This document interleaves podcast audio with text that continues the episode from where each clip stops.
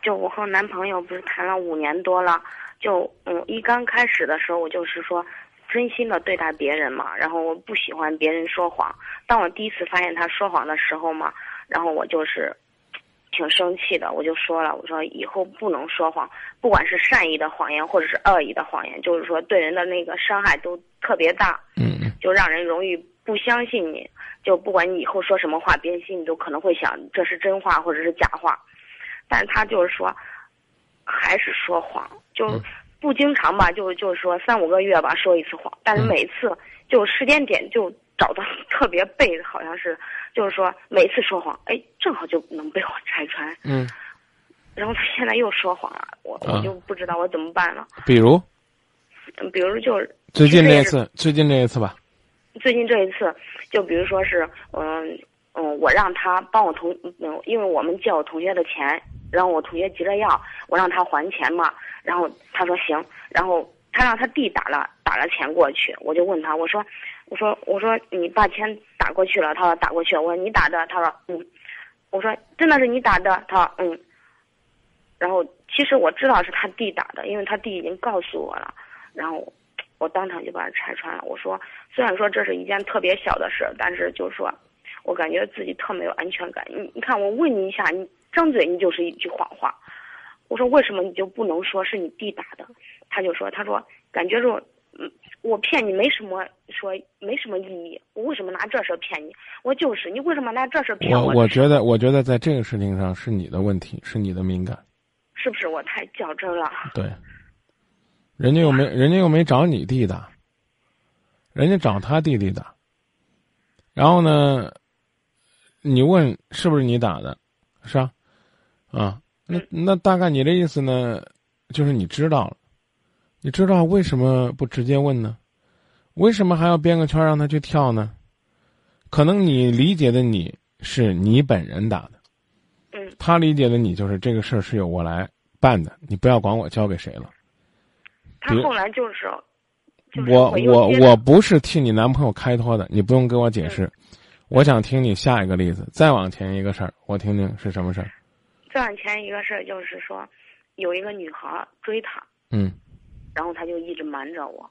到后来那天我们俩在一块玩儿，然后那个女生就给他打电话，啊 就是我这人就是我也不知道怎么回事，就有时候第六感特别强，然后我就感觉这个电话好像不对劲儿，他他就说打一个电话他不接，又打一个，我说你接呗，然后然后他就勉强把电话接住，匆匆说一句话就挂断了。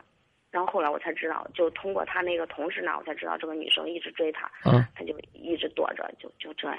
啊！我就感觉着我他没说谎啊，他不接电话也叫说谎吗？不是，我问他怎么回事，他就说他就不说什么也不说，就说没什么，就一个同事怎么怎么样，是同事吗？就是同事，那说谎了吗？就感觉有时候这个事情你，就说多跟我交流一下，就是说我你给你给交流的机会吗？他他就不说，你给交流的机会吗？你每天都是在假设这个人是错的，之后呢，你通过呢这个编圈儿啊、下套啊各种各样的方式来证明他是错的。你下一次能不能认为他是对的？他干嘛要跟你说这个男女孩子追他？他干嘛要跟你说在他同事里边有这样一个女孩子，让你觉得这是一个定时炸弹呢？嗯我认为不说很正常，而且这个事情没说谎。嗯，不是同事吗？如果他不是同事，他说就是一个同事，我认为也不是什么大不了的事儿。那你可能会说说张明，你是不是就是这种爱说谎的人呢？什么之类的？你看你跟人家规定的，啊，嗯善意的谎言也不能说。那意思就是说，你今天穿的这个衣服搭配的特别难看，然后呢，你问他我我我我咋样？觉得还行吗？他就说不行，很恶心。跟别人也是这样，别人买件衬衣，别人问他说这件衬衣多少钱？你看值多少钱？他就应该说这件衣服我在墩木路见过，十五块钱，嗯是这意思吧？呃，不能不能客套，不能说哎这件应该不错吧？我觉得怎么着也得两百块钱吧，这就算虚伪，这人就不能交，啊，这人就算是贱人，这人就不能值就不值得托付。看到看到看到过来一个老人家，哎呦老人家您精神不错，哎什么精神不错？我都八十了，哎呦不像不像不像，看着您也就六十岁，不不不能这样说，啊，大爷，您您您精神还不错，我都八十了。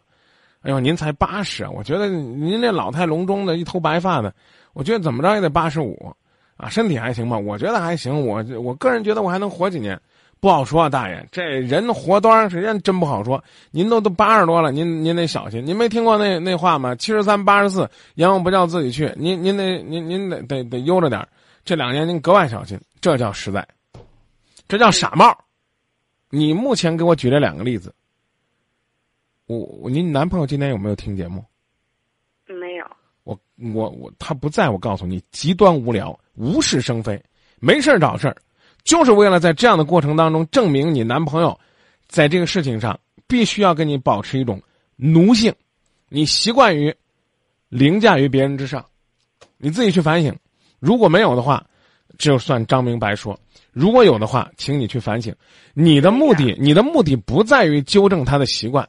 你也不在于他在生活当中跟别人是怎样的相处，你通常是在你了解事情的真相之后，还要故意诱导他去犯错。就是你知道了，你也不问他。哎，你说那个，咱弟弟帮我交的话费，你跟人说谢谢没啊？以后别麻烦咱弟弟了。你不不不这样，你知道了，明知道，先问啊！我要以以这件事儿来推导你对我这个人是不是爱。啊！我要在这个事情上抓着你的小辫子，这星期收拾的你服服帖帖的。还是说，哎呀，这个这个事儿，我得问问。哎，我要不问问，我觉得我心里边不踏实。我觉得这真的影响我的爱情。你你自己掂量掂量，你是前者还是后者？我感觉我是前者。你感觉是前者，那就算张明呢又蒙对了一次。你你你琢磨琢磨，你上来给我举这个例子，你义愤填膺啊！他交个话费，是是吧？是是话费的事儿是吧？不是啊，打款啊，挺多钱的。对对，打款，打款这事儿啊，这个谁打不行啊？只要帮你干了就行了，那不行。明知道是他弟弟问的，先得问，啊，不是你要是你要是带徒弟，你可以是不是？你问他，你几点来上班了？他跟你说啊，我几点几点。他要是。来晚了，你就提醒他，你得提前来，啊，多做准备，啊，你你看见他来晚了，你还可以问他，你几点来了，对吧？你你看他是不是撒谎？你说恋人之间你也这么折腾，你又不是周扒皮，是不是？你你你盯着他，他不不行。这个工人今天说谎了，明儿我得让那鸡叫的再早一点。我知道了。那个张明老师，我想问一下，就是说以后应该怎么做？记住，你很在意这个男孩子，最好的方法是让你在他面前表现的可爱，而不是可怕，可怕。深更半夜，其实用这样的表达方式挺吓人的。嗯，你天天，那你感觉什么？我感觉好像你说的，就是说。就好像就是我平时的那种性格，就好好就是说比较强势一点的那种。我你我在这段感情当中要始终强势，我实在找不着强势的地方了，我就挖坑坑你，你进去了，一摔跟头，咦，我就强势了。你看，又说谎了吧？然后抓着小辫子了吧？这星期你就别想怎么着怎么着怎么着啊！你这怎么着？而且只要一吵架就翻老账，啊。上次我揪着你怎么着了？那次我揪着你怎么着了？那次我饶了你了，这次我放了你了。今天你想跟祖奶奶再玩花活，没门说明什么？我必须要告诉你，一个爱说谎的人都玩不过你。妮儿，你比这兄弟狡猾多了。你琢磨去吧，对不对？你天天想着是给他挖坑，这个人只会越来越堕落。你每天想着给他搭梯，他每天都会不停的攀登。爱需要信任，需要支持，需要理解。这是一位叫做掌心化学的网友说的。多情花蝴蝶说：“男女之间最重要的是信任，一点小事不要小题大做。既然知道，又何必引诱别人自己出来说谎，来屏蔽你的直觉？”嗯。所以我刚才讲了。琢磨琢磨怎么让自己可爱，别设计的让自己觉得让人觉得可怕。不是个个孙二娘都能够找到幸福的归宿的，太二了，有的时候很难呐，知道吧？你说孙二娘怪不容易的，是吧？那个把自己媳妇儿的老公那叫什么菜园子张青收拾的服服帖帖。刚讲了，这嗯二娘二娘太二了，她她这姑娘她真是不好嫁，你知道吧？嗯，你琢磨呗，你天天跟你男朋友都是斗智斗勇，你说跟你一块儿恋爱累不累？生怕自己哪句话说错了，生怕自己哪句话说不对付了，啊！你问他昨天晚上听《今夜不寂寞》没有？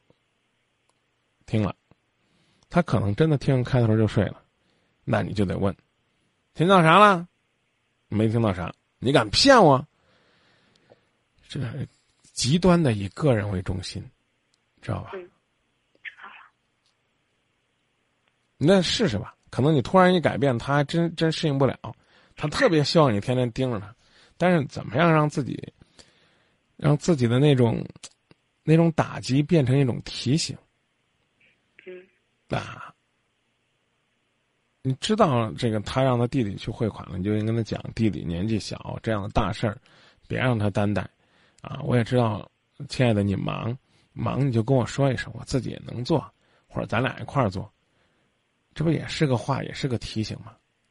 嗯，其实你本意也许是这样，啊，他怎么能让他弟弟汇呢？这么多一大笔钱，人家不，你不用这样的方式表达，那非得换个方式，先挖坑，啊，等着你跳，跳进去把你埋进去，埋了就露个头，好好的敲打你，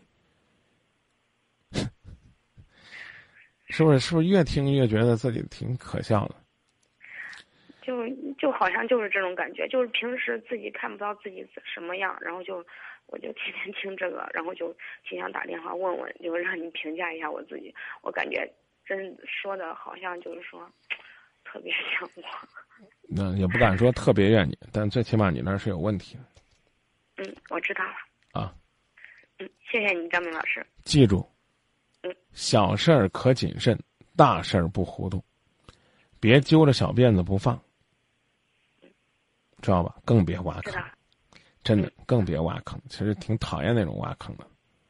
嗯，啊，好，我知道了。那就这吧。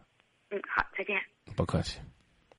爱的痛了痛的哭了哭的累了矛盾心里就是将就劝自己要放手闭上眼让你走烧掉的